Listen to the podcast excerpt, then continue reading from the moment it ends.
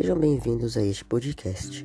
Sou Caio Marques da Silva, do Colégio Adventista de Taboão da Serra, e hoje, dia 2 de nove de 2021, falarei sobre o livro Furrara, a história de um bebê condenado à morte.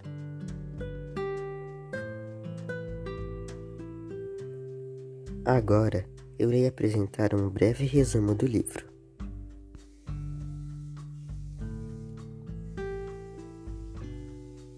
Este livro conta a história de uma menina com o nome de Furrara, que nasceu em uma aldeia africana cheia de crendices e superstição.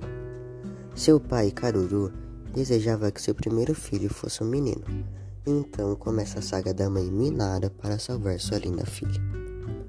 A aldeia seguia praticamente todas as leis de seu chefe, de nome Amani, e do feiticeiro influenciador Ningonga indo totalmente contra as crenças e regras dos brancos.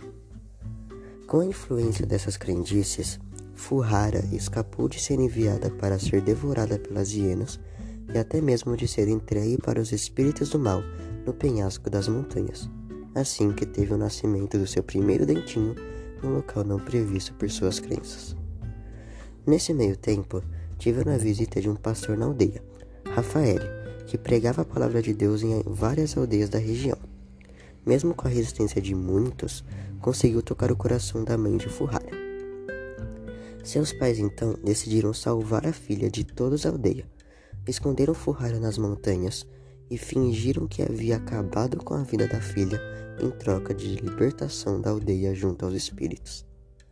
Levaram Furrara para morar com um tio de Caruru, chamado Sulimani, em outra cidade, e todos da aldeia acreditaram que ela havia morrido. Com muitas saudades, os pais de Furrara decidiram visitá-la.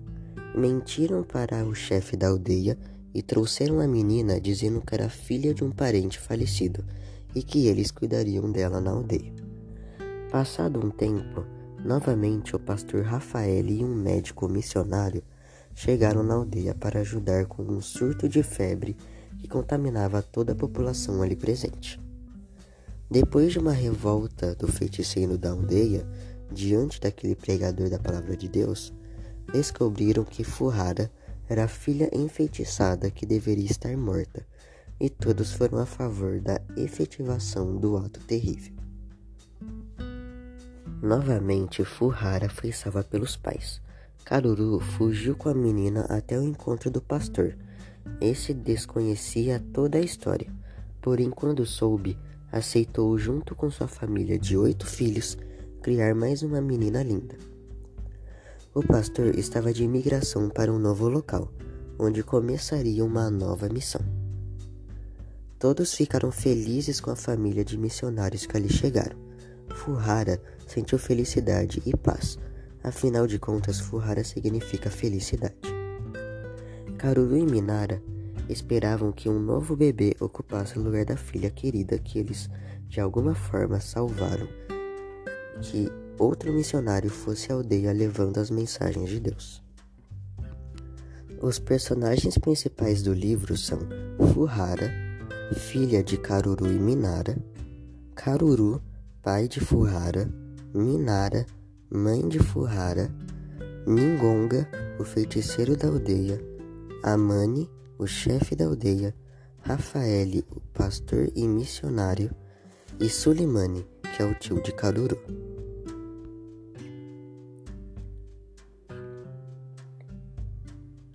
Agora eu irei responder algumas perguntas.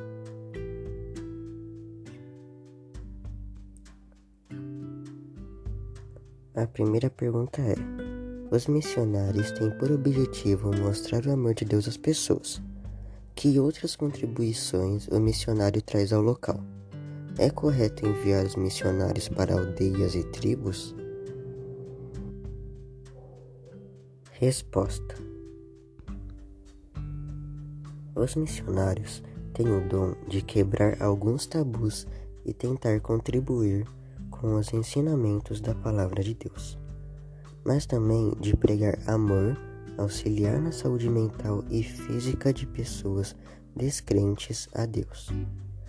Entre algumas aldeias e tribos existem muitas crenças e seitas que são exploradas pelos mais velhos, e por falta de conhecimento acabam ditando como regra para os demais. Com os missionários, algumas pessoas conseguem quebrar esses tabus e aceitam ajuda.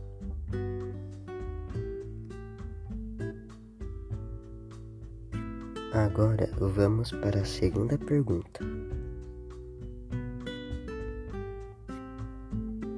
Foi correta a atitude do missionário de ficar com a menina?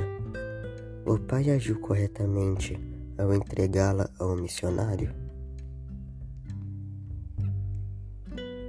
Resposta: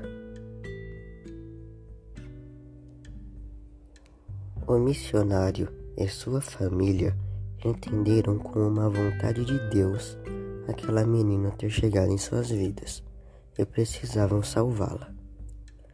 O pai, por sua vez, poderia seguir as crenças de sua cultura, mas o coração paterno falou mais forte e ele queria de todas as formas salvar sua querida e amada filha, renunciando em criá-la, entregando ao missionário.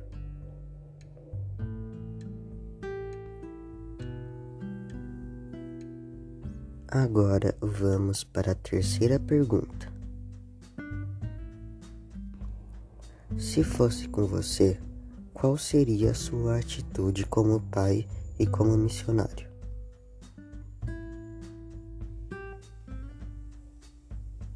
Resposta: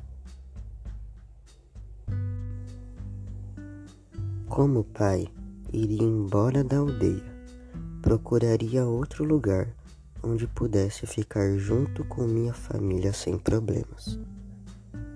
E como missionário, na situação toda contada da história da vida da menina, ficaria com ela também com certeza e não a deixaria morrer por crenças absurdas.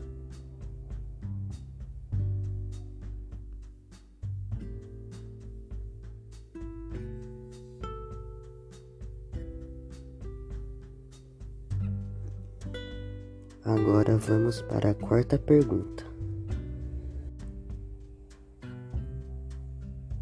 Vocês têm informação sobre algum outro costume que bate de frente com a sua cultura?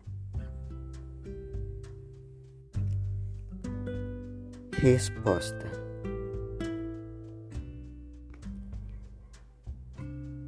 Na Indonésia, quando um membro da família morre, as mulheres da tribo Dani expressam fisicamente o seu pesar cortando um pedaço da ponta de um dos seus dedos. A prática é realizada como um meio para satisfazer os fantasmas ancestrais.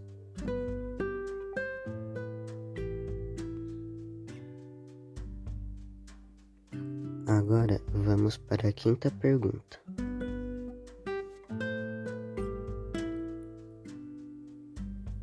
Você acha que qualquer tradição cultural deve ser mantida por um povo? Por quê? Resposta: Acredito que algumas tradições culturais que não fazem mal ao povo, como danças, vestimentas, entre outras, sem problemas de ser mantida. Já aquelas que causam dor, separam famílias e provocam mortes, eu não concordo.